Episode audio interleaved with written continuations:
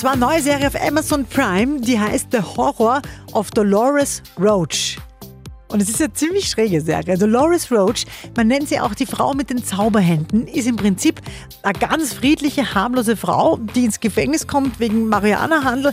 Nach 16 Jahren kommt sie dann raus und muss wieder ganz von vorn anfangen. Aber es ist ja gut, dass sie im Gefängnis was gelernt hat, nämlich? Mann, ich habe da drin zehn Jahre lang Massagen gegen Extraration gegeben. Sie nannten mich Zauberhände. Magische Hände, Dolores. Ich dachte, ich könnte vielleicht damit erstmal Geld verdienen, weißt du? So als eine Art Masseurin. Wie findest du das? Das findet man gut, weil sie fängt dann auch an, in einem Laden, in einem Hinterzimmer zu massieren. Das läuft auch alles prinzipiell gar nicht so schlecht, bis sie dann jemanden umbringt. und ab dann geht die Serie ein bisschen so aus, aus dem Ruder. Dann wird super krass und wir geben The Horror of Dolores Roach auf Amazon Prime 7 von 10 Couchpunkten.